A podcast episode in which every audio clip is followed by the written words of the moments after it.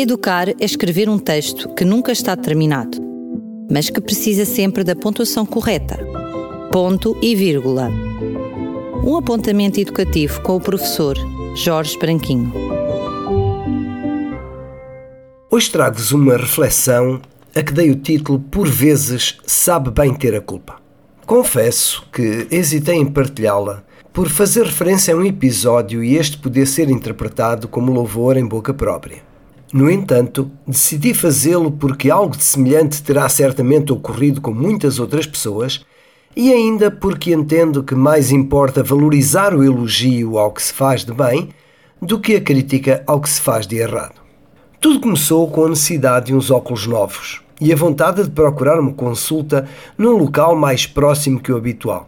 Uma breve pesquisa conduziu-me à descoberta de um oftalmologista que, muito embora não realizasse consultas na minha cidade, me despertou forte curiosidade. Seria ele o aluno a quem eu lecionara o quarto ano há 26 anos atrás? Fiz a viagem, entrei no consultório e, quando questionado, revelei a razão da minha presença. Precisava de umas lentes novas e tinha decidido consultar um antigo aluno. Houve um sorriso cúmplice. Afinal, ao ver o meu nome, idade e local de residência, também ele, o médico, já desconfiara de que eu havia sido o seu professor.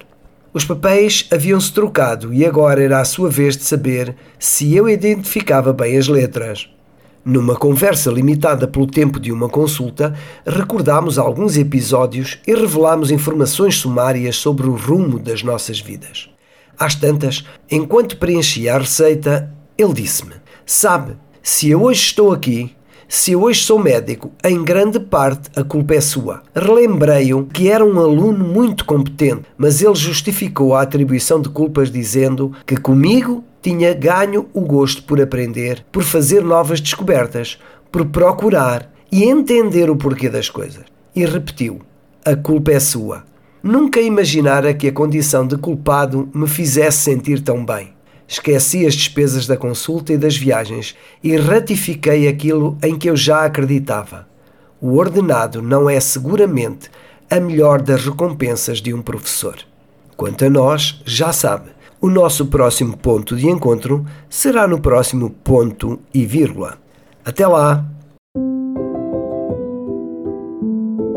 Educar é escrever um texto que nunca está terminado, mas que precisa sempre da pontuação correta ponto e vírgula. Um apontamento educativo com o professor Jorge Branquinho.